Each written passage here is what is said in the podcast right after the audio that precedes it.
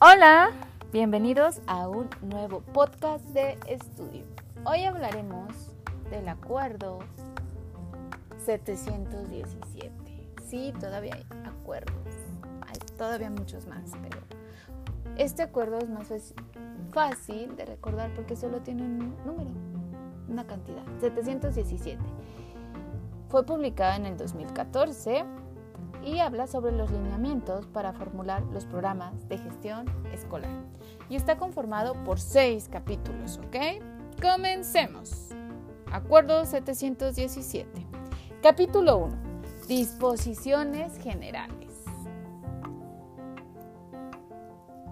Los presentes lineamientos establecen las normas para formular los programas o acciones de gestión escolar destinados a fortalecer la autonomía de gestión de las escuelas. Los programas de gestión son un conjunto de iniciativas, proyectos y que las autoridades educativas implementarán en las escuelas con el propósito de contribuir a la mejora de las condiciones académicas, organizativas y administrativas. Capítulo 2. Del fortalecimiento de la autonomía de gestión de las escuelas. Al ejecutar estos programas y acciones en las escuelas, se deberá atender los siguientes aspectos, ¿ok? Son importantes. Ubicar a la escuela en el centro de atención, eso sí.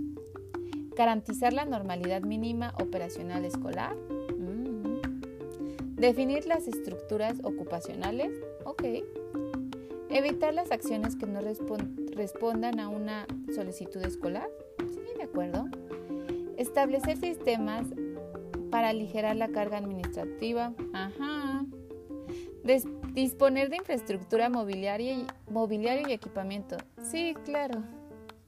Contar con los medios para registrar, administrar e informar movimientos e incidencias. Mm, eso es más factible. Garantizar que los directivos observen y apoyen el proceso de enseñanza y aprendizaje. Que los CTE cumplan su misión y sus propósitos. Fortalecer el cuerpo de supervisión escolar. Mm. Reducir las cargas administrativas del supervisor y fortalecer sus funciones pedagógicas. Establecer equipos de apoyo a la supervisión. Promover, promover una mejor convivencia y participación del Consejo de Participación Social Evaluar y retroalimentar el desarrollo de las escuelas. Sí. Promover recursos de acuerdo al contexto y necesidades. Mm, no sé. Revisar las disposiciones normativas y establecer sistemas de información. Asegurar condiciones de equidad y evitar las desigualdades y la exclusión. Claro que sí. Impulsar acciones de compensación focalizadas en escuelas con rezago. Reconocer de forma gradual mayor autonomía de gestión a las escuelas, involucrar y fortalecer la participación de los padres de familia, y por último, garantizar la remisión de cuentas de recursos, avances y resultados. ¿Ok? Prioridades y condiciones educativas. También nos habla esto el capítulo 2. Mejora de las competencias de lectura, escritura y matemáticas. Y obviamente es una prioridad. Disminución del rezago y abandono escolar. Claro que sí. Desarrollar una buena convivencia escolar. Sí.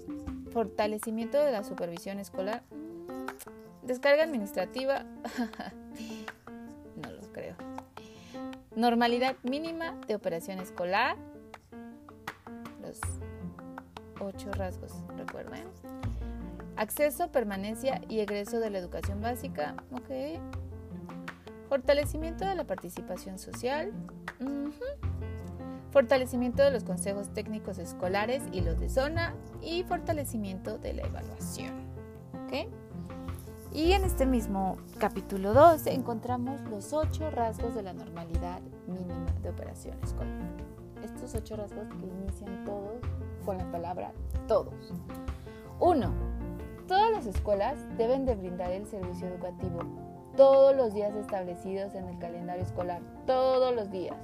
Dos, todos los grupos deben de disponer de maestros la totalidad de los días. Wow. Todos los maestros deben iniciar puntualmente sus actividades. Todos los alumnos deben asistir puntualmente a todas las clases. Todos los materiales para el estudio deben estar a disposición y usarse sistemáticamente. Todo el tiempo escolar debe ocuparse en actividades de aprendizaje. Las actividades que propone el docente deben lograr que todos los alumnos se involucren y todos los alumnos deben consolidar conforme a su ritmo su dominio de lectura, escritura y matemáticas, ¿ok? Esos son los ocho rasgos de la normalidad mínima. Capítulo tercero los resultados de, la evaluación como retroalimentación para la mejora. Los programas y acciones deberán apoyar a la escuela con mecanismos y estrategias para atender sus procesos de evaluación interna, atendiendo 1. Del aprendizaje. El consejo escolar debe identificar los problemas asociados al aprendizaje, lo más importante. 2. De evaluación con equidad.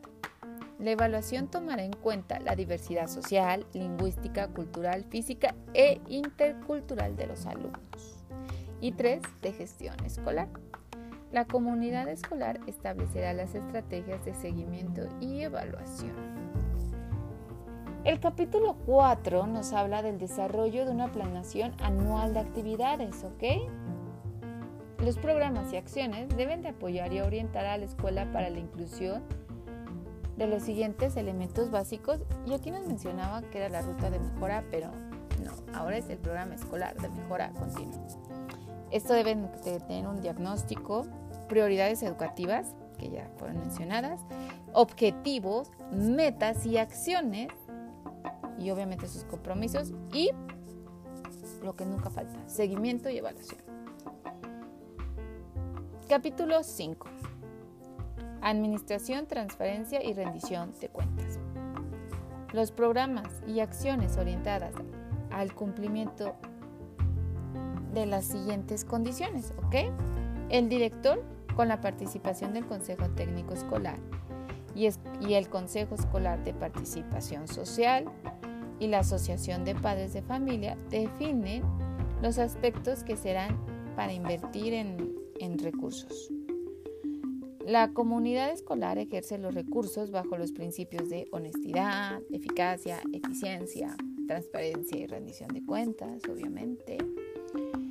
Las autoridades educativas locales y municipales establecen los mecanismos para supervisar el correcto ejercicio de los recursos, si es que hay recursos, y las autoridades educativas locales y municipales establecerán los mecanismos para presentar quejas, denuncias y sugerencias.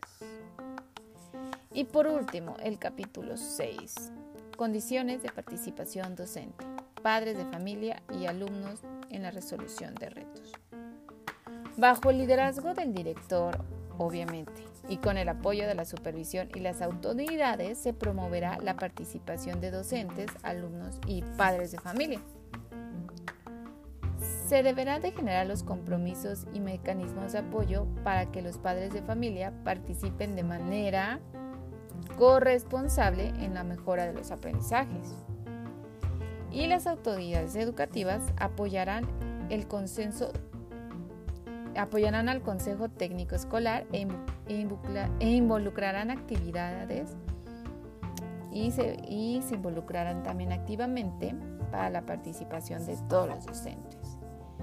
Y por último, se promoverá la vinculación del Consejo Técnico Escolar con las familias de los estudiantes.